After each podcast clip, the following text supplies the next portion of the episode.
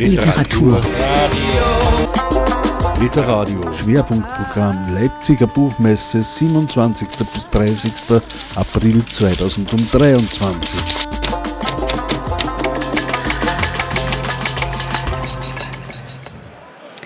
Herzlich willkommen auf der Literariobühne Nadia Bucher. Schön, dass du da bist. Danke für die Einladung. Du hast einen neuen Roman mitgebracht, Rosa gegen die Verschwendung der Welt, der gerade letzte Woche im Verlag Edition Atelier erschienen ist. Also Happy Release Day auch noch nachträglich. Danke, das ist ja danke. immer ein großer Tag. Ja, ein schöner Tag. Ja. Ähm, ich möchte mit ein paar grundsätzlichen Sachen anfangen. Ähm, es gibt ja einen ganz rasanten Einstieg in das Buch. Das heißt, man, man ist sofort ähm, verortet. Und ich glaube, es gibt ja diese zwei Ansätze, dass man den Ort einfach abstrahiert und allgemeingültig macht. Und in deinem Fall ist es eben sehr, sehr konkret Wien, Margaretenplatz am Radstreifen. Wie wichtig ist dir das auch für deine Geschichte? Ähm, für die Geschichte an sich, also es geht ja um Klima, das heißt, da wäre der Ort nicht so wichtig, weil es wird uns alle betreffen global, also rundherum.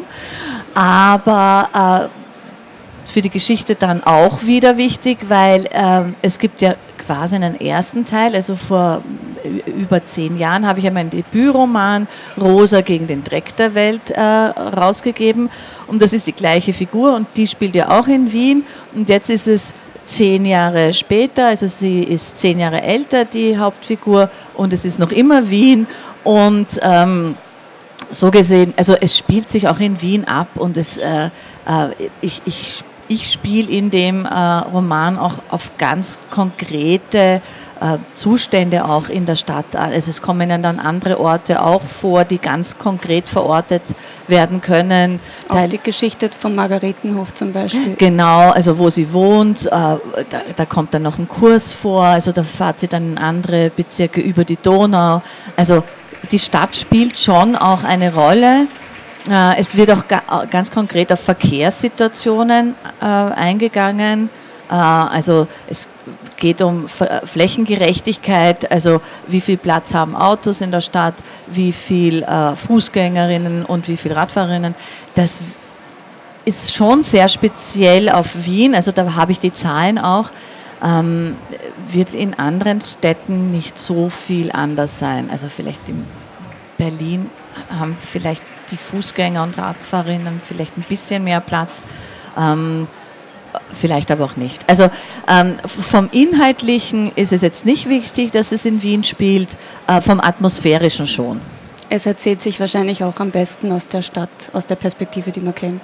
Ja, ja, aber wie gesagt, es hat sich ergeben, weil es eben der, der, der zweite Teil ist vom Debütroman und ja, es bleibt in der Stadt. War das damals schon äh, klar, dass du die Geschichte von der Rosa gern weitererzählen willst? Nein, also überhaupt nicht. Ich dachte, ich würde das Thema Umweltschutz, äh, ökologischer Fußabdruck, äh, ich könnte mich da abarbeiten mit einem, mit einem Roman. Ähm, hat sich auch so angefühlt, die äh, ersten paar Jahre nach der Veröffentlichung.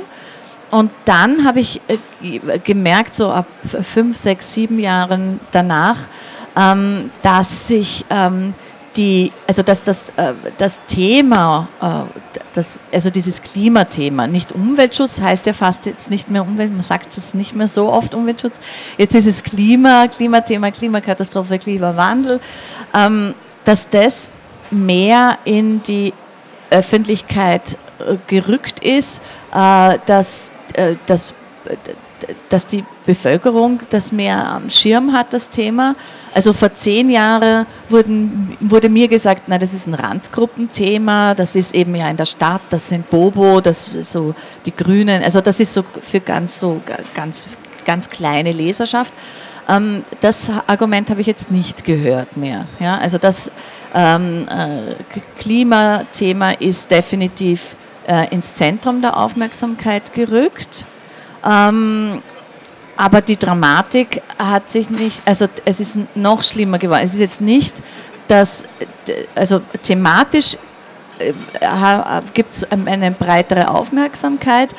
Ähm, es ist aber nicht, dass das Thema vom Tisch ist, äh, weil die Leute trotzdem nichts machen und weil, also wir pusten immer mehr raus und wir holen immer mehr aus der Erde und wir verbrauchen immer mehr. Also es, es ist, äh, wird immer dramatischer, die Situation, aber es hat sich geändert äh, in der Aufmerksamkeit. Also das, ist definitiv, das hat sich definitiv verändert und deshalb habe ich mir gedacht, okay, ich muss, also es hat mich wieder eingeholt, das Thema und dann habe ich gedacht, okay, ähm, äh, was wird die Rosa jetzt dazu sagen? Ja, also es, es, hat sich viel geändert, aber in der Dramatik e-, eben nicht, ja, weil äh, das, äh, es wird nicht besser, die Situation. Ja, es verschlimmert sich dramatisch. Ja. Deshalb muss die Rosa wieder genau, in Aktion deshalb kommen. muss die Rosa wieder ja, an den Start, zurück an den Start. Ja. Ähm, was auch vorkommt, weil es eben auch zeitlich ähm, so verortet ist, ähm, die Pandemie. Und das finde ich war ja sehr spannend, eher am Anfang diese Diskussion, die Frage, inwieweit man das dann wirklich literarisch mit einbauen wird und verarbeiten wird, dass die Pandemie vorkommt. Und in deinem Fall ist es eben so, dass die auch öfter ein Thema ist.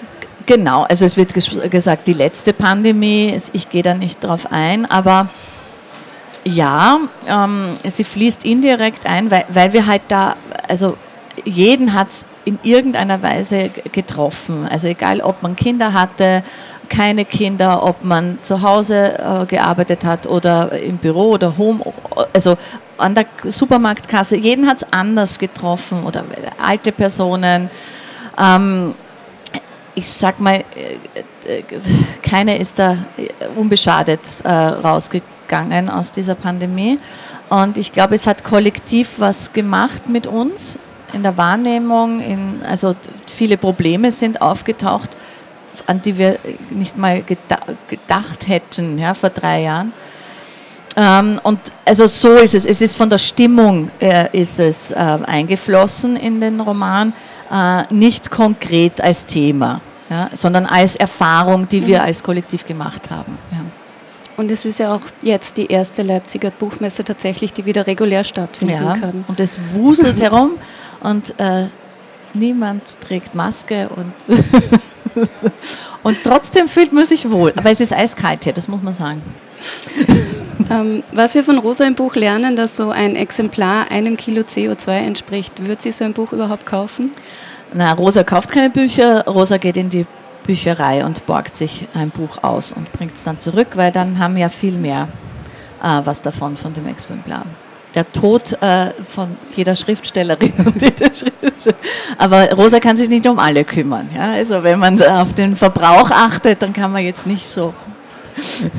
Na, Rosa kümmert sich sehr streng um sich selbst. Ja, nein, auch, also und im Hinblick auf keinen Schaden äh, für andere anrichten. Ja? Aber sie achtet jetzt nicht auf Verkaufszahlen, die sind ihr egal. Ja? Deshalb geht sie in die Bücherei und borgt sich ein Buch aus. Genau, dann wollen wir vielleicht gleich mehr über Rosa sprechen. Sie arbeitet ja im, im Debütroman auch schon als Putzfrau mhm. und zu Beginn dieses Romans auch noch und hat aber beschlossen, etwas Neues zu suchen. Genau, also äh, mehrere Umstände haben ergeben, dass sie ähm, plötzlich einkommenslos ist und äh, das führt dazu, ähm, ja, dass sie das macht, was jetzt in, dem, äh, in der Textstelle vorkommt. Bitte, Frau äh, Steininger, las die Vortragende von Rosas Namenkärtchen ab. Welche Eckdaten aus ihrem Leben wollen Sie mit uns teilen? Rosa versuchte sich an die Worte ihres Nachbarn zu erinnern, die in ihre abtrünnigen Gedanken eingesickert waren. Er hatte sich als Mike, fünffacher Familienvater in dritter Ehe und Systemadministrator beschrieben. Eigentlich hieß er Michael, aber Mike wäre cooler und peppiger, was auch seiner Lebenseinstellung eher entspräche, wie er fand. Frau Steininger lächelte die Trainerin aufmunternd. Ich bin 52, alleinstehend, kinderlos, sagte Rosa und spürte, wie sich Betroffenheit im Raum ausbreitete. Als sie Putzfrau hinzufügte, wusste sie, dass sie im sozialen Gruppenranking am hierarchischen Bodensatz angekommen war. Interessant, sagte die Trainerin. Das zeigt, dass heutige Erwerbsbiografien nicht mehr linear verlaufen, sondern sich durch viele Brüche und Unterbrechungen auszeichnen. Chancen. Man kann das auch als Chancen betrachten. Wollen Sie uns noch etwas über Ihre Hobbys verraten, Frau Steininger? Rosa schüttelte den Kopf. Sie blieb stumm und fühlte sich an ihren AMS-Termin erinnert. Sie war im Büro einer korpulenten, sichtlich gut durchbluteten Frau gewesen. Kalendersprüche und Gruppenfotos fanden sich an jedem freien Platz. Ein Bürotisch stand zwischen Rosa und AMS-Beraterin, darauf ein Bildschirm, hinter dem sich die Beraterin zeitweilig verschanzte, um in Rosas elektronischer Akte zu lesen. 52 Putzfrau, subsumierte die Beraterin, ohne aufzusehen. Rosa schwieg. Fassadenreinigung, Desinfektionsspezialistin, Gebäudereinigung, fragte die Beraterin nach möglichen Zusatzqualifikationen. Rosa schüttelte den Kopf. Die Beraterin schaute über ihre Brille hinweg genauer auf ihre Kundin. Sie waren beide im selben Lebensabschnitt, der den Titel Menopause trug, obwohl die Menstruation nicht pausierte, sondern endgültig versiegt war. Während Rosa dabei zunehmend eintrocknete, schien die Beraterin an den Symptomen am anderen Ende der Skala für Wechselbeschwerden zu laborieren. Die AMS-Angestellte stand von ihrem Schreibtisch auf, um das Fenster zu öffnen. Sie trug ein schwarzes, kurzärmliches T-Shirt und stonewashed Stretch Jeans. Rosa setzte sich eine Wollmütze auf. Kühler Wind fiel ins Zimmer und schien der Beraterin Erleichterung zu verschaffen. Schnaufend ließ sie sich auf ihren wippenden Bürosessel nieder. Wieder schaute sie in den Computer.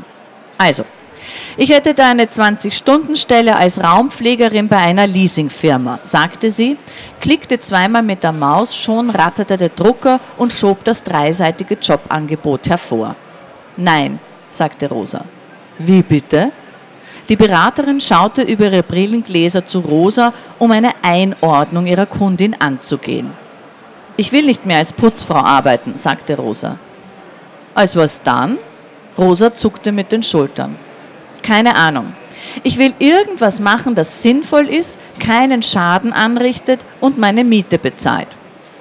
Die Beraterin nahm ihre Brille ab, kniff die Augen zusammen, rückte näher an ihre Kundin heran. Sie, wär, sie war geneigt, für den vorliegenden Fall die Kategorie ahnungslose Querulantin zu wählen. Vom Fenster kam ein eisiger Windhauch, der ihre Härchen im Nacken aufstellte. Schauen Sie, ich will ehrlich mit Ihnen sein. 52, keine Qualifikation. Ich sag's mal so, viele Firmen warten nicht auf Sie. Beide schauten einander tief in die Augen. Der Beraterin stand die innere Hitze ins Gesicht geschrieben. Bald steigt Dampf von ihr auf, wie nach einem Saunagang, dachte Rosa und zog ihre sture Wolljacke enger um sich. Sie hielt den Blick der Beraterin stand, bis diese sich wieder ihrem Bildschirm zuwandte. Ich lese hier Hack-Matura und 15 Jahre im Marketing einer Versicherung. Ist zwar schon lang her, aber immerhin. Sie schaute fragend mit der vagen Hoffnung, die Querulantin doch noch loszuwerden. Rosa nickte. Computerkenntnisse? MS Office, sagte Rosa. Also Grundkenntnisse, sagte die Beraterin, tippte in die Tastatur, wobei ihre langen Acrylnägel klickten, scrollte das Rädchen der Maus hoch und runter. Hobbys? fragte sie. Hobbys, dachte Rosa und erinnerte sich an die gähnenden leeren Linien in den Freundschaftsbüchern ihrer Volksschulzeit. Kleine Formulare als Vorbereitung auf große Bürokratie. Schon damals wusste sie nichts hinzuschreiben. Wir erfahren ja von Rosa, dass sie ihr Hobby das Lesen ist. Ja. Ähm, vor allem Sachbücher über alternative Wirtschaftstheorien und Ökologie. Ähm, und sie, das ganze Buch steckt ja voller Fakten. Ähm, wie viel Recherche hast du denn da reingesteckt? Ähm, viel Recherche, sehr viel Recherche. Ähm, das ist so quasi für alle meine Bücher recherchiere ich wahnsinnig viel. Das ist, ich mache das gern, aber ich sehe das auch als Auftrag. Und dann ähm, äh, verpacke ich diese ganzen Informationen, die äh, teilweise recht sperrig sind, und äh, transformiere sie dann in eine, wie ich hoffe, äh, unterhaltsame Form, ähm, die äh, diese Sachen auch konsumierbar und aufnehmbar macht. Ja. Ähm, Rosa wirkt ja wirklich sehr wie aus der Zeit gefallen und, und ähm, wie würdest du beurteilen im Verlauf dieser letzten 10, 12 Jahre seit dem ersten Buch, ähm, was hat sie noch mehr radikalisiert und warum tut sie sich das an? Ja, also an und für sich hat sie ja abgeschlossen mit, mit ähm, ähm, nicht der Außenwelt klingt blöd, mit ihren Mitmenschen, weil sie ist davon überzeugt, das wird nichts mehr, also wir kriegen diese Klimaziele nicht, wir können die nicht erreichen.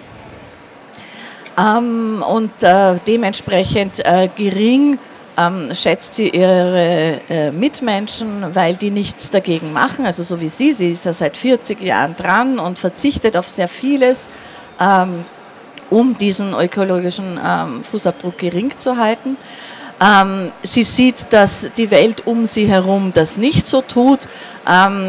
Und dann sagt sie, okay, äh, die Sache wird den Bach runtergehen, aber sie möchte nicht schuld daran sein. Also sie möchte äh, keine seinen, keine, keine Mittäterschaft haben. Ja, ähm, ja, also war das deine Frage?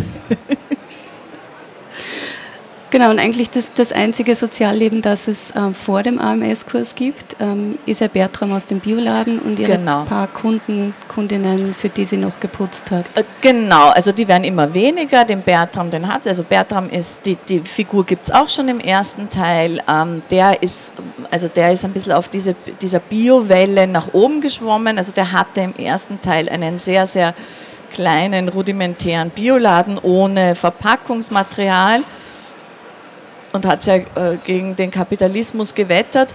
Ähm, und der hat sich jetzt vergrößert. Also er hat jetzt drei Läden und die sind schick und äh, die sind trendig geworden. Und er lebt ganz gut von denen. Also er hat äh, großes, ähm, ja, also er wird wohlhabend, sagen wir mal so. Und sie hat dann schon noch diese Produzenten. Also sie, es kommt dann auch eine Szene auf einem Biobauernhof, also wo sie Freundinnen hat.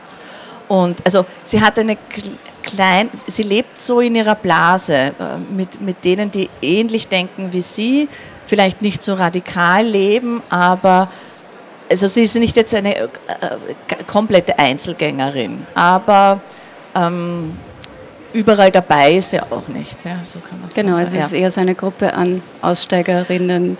Und das heißt an einer Stelle auch einmal, dass ähm, sie gegen die normalen Menschen, also die halt der Mehrheit angehören, agiert. Genau. Ähm, es passierte dann etwas Ungewöhnliches. Sie wird ausgerechnet in einen Social-Media-Kurs gesteckt. Genau. Also da, da vielleicht hat sich der Hals jetzt schon ein bisschen beruhigt. Jetzt könnt, könnte ich wieder fortsetzen an der, an der Stelle. Dann machen wir noch weiter. Also wir, wir sind eben in diesem AMS-Gespräch, wo diese Beraterin versucht, ähm, irgendwas mit äh, einer 50-plus-Putzfrau, äh, die nicht mehr Putzfrau sein will, äh, anzufangen. Also dann haben Sie es wohl überlesen und deshalb bei Telefon, E-Mail und Kontonummer nichts ausgefüllt. Rosa schüttelte den Kopf. Habe ich alles nicht, sagte sie. Was? Sie haben kein Handy? fragte die Beraterin. Rosa befand sich auf dem besten Weg zum Problemfall zu werden. Aber die Beraterin war provokante Kundinnen gewohnt. Immer wieder versuchten sie ihre Daten zu verheimlichen. Beispielsweise die Lebensgefährtin im gemeinsamen Haushalt, den Führerschein oder das Auto. Sie erhofften sich dadurch Vorteile, zumindest weniger Bewerbungsaufforderungen. Kategorie superschlau. Bis ihnen der Erhebungsdienst einen Besuch abstattete, sie stolz mit dem neuen Pkw vorfuhren oder sie von einem missgünstigen Verwandten denunziert wurden, der von Nebenverdienst und Auslandsaufenthalt wusste. Die Beraterin kannte alle Tricks, aber ließ sich ungern schikanieren. Und wie treffen Sie dann Ihre Freunde? fragte sie. Rosa wartete mit ihrer Antwort etwas zu lang. Ach, haben Sie auch nicht, oder? schnaufte die Beraterin und stellte sich wieder vor das offene Fenster. Sie hob die Arme seitlich vom Körper ab, während sie vorne am T-Shirt zupfte. Rosa wurde ein wenig neidisch auf die inwendige Heizung, die diese Frau zu befeuern schien. Ihr selbst zitterten bereits die blauen Lippen. Schauen Sie, mir kann's ja wurscht sein. Die Beraterin setzte sich wieder. Unsere Stellenangebote bekommen Sie mit der Post genau wie Ihr Geld. Geld? fragte Rosa. Kurz zuvor hatte ihr ein anderer Mitarbeiter mitgeteilt, dass sie keinen Anspruch auf Arbeitslosengeld hätte. Nein, Arbeitslosengeld bekommen Sie keines, Frau Steininger. Auf was hinauf? So wie es ausschaut, haben Sie die letzten Jahre schwarz gearbeitet und nichts in die Sozialversicherung eingezahlt. Rosa war verwirrt. Was denn nun? Sie waren ja nicht einmal krankenversichert. Mussten Sie nie zum Arzt? fragte die Beraterin. Rosa schüttelte den Kopf. Seit ihrem unrühmlichen Abgang von der Versicherung war sie nie krank gewesen, abgesehen von gelegentlichen Verkühlungen, die sie durch mehrtägige Aufenthalte im Bett mit Tee und Honig auskurierte. Wovon sollte sie auch krank werden? Sie lebte gesund, aß vegetarisch, schlief und ruhte nach Bedarf, bewegte sich ausreichend und tat überwiegend, wozu sie Lust hatte. Und überhaupt, wie machen Sie das? fragte die Beraterin. Sie sind mein Jahrgang. Sie müssen doch auch im Wechsel sein. Wie können Sie so dünn bleiben? Essen Sie nichts? Ich brauch's nur anschauen und hab's an den Hüften. Rosa wusste nicht, was sie darauf antworten sollte. War das noch ein normales Beratungsgespräch oder schon übergriffig? Die AMS-Beraterin schnaufte und stand schon wieder vor dem Fenster. Das ist ungerecht. Warum haben Sie keine Wallungen? Ich könnte umkommen. Wie machen Sie das? Rosa hatte das Gefühl, keine einzige Frage richtig beantworten zu können. Ich habe kein Telefon, kein Handy, kein Internet, Phone, weil es unvertretbar ist, für Gespräche wertvolle Ressourcen wie Lithium oder andere seltene Erden zu verschwenden. Ich telefoniere nicht. Ich rede persönlich mit Menschen oder schreibe Briefe. Beides kommt selten vor. Ich habe kein Konto, weil ich jegliche Beteiligung an intransparenten Investments ablehne. Oder wissen Sie, was Ihre Bank mit Ihrem Geld macht? Spekuliert sie mit fossilen Rohstoffen, Nahrungsmitteln oder finanziert sie Waffenproduzenten? Ich habe keine E-Mail-Adresse, weil ich keinen Computer habe und keinen brauche. Schon allein dessen Produktionsbedingungen sind kriminell, von der ökologischen Schadschöpfung ganz zu schweigen. Im Grunde ist jedes digitale Gerät ein Verbrechen an Umwelt, Menschheit und Zukunft. Rosa bezweifelte, dass diese Erklärung zum besseren Verständnis ihrer Person beigetragen hätte, weshalb sie darauf verzichtete. Die Beraterin schloss das Fenster, lehnte sich im wippenden Schreibtischsessel zurück und betrachtete ihre schweigende Kundin der Gattung harmloser Freak. Ich will ehrlich mit Ihnen sein, sagte sie nach einiger Zeit. Schließlich müssen Frauen über 50 zusammenhalten. Wir sind weder am Arbeitsmarkt noch sonst wo rasend gefragt, stimmt's? Sie schob sich hinter ihren Computer, scrollte, klickte und erneut quietschte der Drucke. Wenn Sie gern lesen, können Sie sicher auch schreiben, oder? Sie erwartete keine Antwort. Ich glaube, das ist was für Sie. Social Media, das brauchen jetzt alle Firmen. Während der dreimonatigen Maßnahme bekommen Sie Deckung des Lebensunterhalts. So heißt die Geldleistung während eines Kurses. Zusätzlich sind Sie pension- und krankenversichert. Kann in Ihrem Alter zur Abwechslung nicht schaden. Die Beraterin fragte sich insgeheim, wie man so leben konnte. Eine Frage, die sie sich aufgrund ausbleibender Klärung im Laufe ihrer Karriere eigentlich verboten hatte. Doch Rosa Steiniger lockte sie hervor und reizte die Beraterin zu ungewöhnlicher Anteilnahme, vielleicht wegen desselben Geburtsjahres. Wenn Sie den Kurs nicht antreten oder den Kurserfolg vereiteln, werden Sie sofort abgemeldet. Sie verlieren den Anspruch auf Geld sowie Versicherungsleistung. Arbeitswillig heißt das Zauberwort. Verstehen Sie? Ich hoffe, Sie finden in den nächsten drei Monaten einen Job und wir sehen uns nie wieder, sagte sie, stand auf und drückte Rosa die Kurszubuchung in die Hand. Damit war der Termin beendet. Noch bevor Rosa aus dem Zimmer war, riss die Beraterin erneut das Fenster auf und wachelte sich Luftzug. Wissen Sie, wir beim AMS haben einen schlechten Ruf, sagte sie plötzlich. Obwohl es oft leichter ist, Kundin zu sein, als hier zu arbeiten. Das sage ich Ihnen. Ich wünsche viel Erfolg, Frau Steininger. Dankeschön. Und sie hat dann tatsächlich viel Erfolg, aber in einem ganz anderen ja. Bereich. Rosa wird zur Dunkelrosa und einer Degrowth-Influencerin, dank ihrer Kollegin im Kurs, Mila. Ja. Ja. Vielleicht, wir haben nicht mehr sehr viel Zeit, magst du uns noch eine kurz, kurze Aussicht auf den Rest des Buches geben? Ja, also wie du gesagt hast, sie rutscht da mehr oder weniger in diese Social-Media-Welt hinein ähm, und wird aufgrund der jungen Kollegin, die sich auskennt mit dem Medium, ähm, äh, eben zur äh, Degrowth Öko-Influencerin. Ähm, und sie will das eigentlich gar nicht, weil äh, sie hat ja den Pakt mit sich selbst äh, eingegangen, äh, eben mit dem Außen nichts mehr äh, zu tun. Also sie will ja nicht mehr missionieren, äh, da hat sie ja alles abgeschlossen. Aber dann rutscht sie da doch rein und wie wir wissen in den sozialen Medien, ein Wort ergibt das andere und je böser das Wort ist, desto ähm, größer die Reaktionen. Und sie wird dann ähm, zu einem Internetphänomen und zur Greta für Fortgeschrittenen. Und äh, dann kommt auch noch die Umweltpartei auf Stadtebene auf sie zu und äh, macht sie zu ihren äh, Politmaskottchen und dann geht der Strudel erst so richtig los. Ja. Genau, also Rosa geht viral, Crazy Old Lady Says No.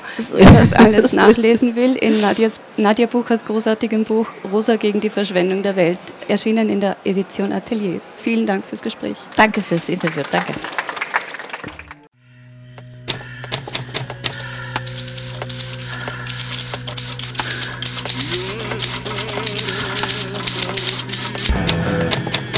Literatur. Literadio. Schwerpunktprogramm Leipziger Buchmesse 27. bis 30. April 2023. Detailinfos, Programm und Webradio auf www.literadio.org. On Air zu hören bei Bürgerradios in Österreich, Deutschland und der Schweiz.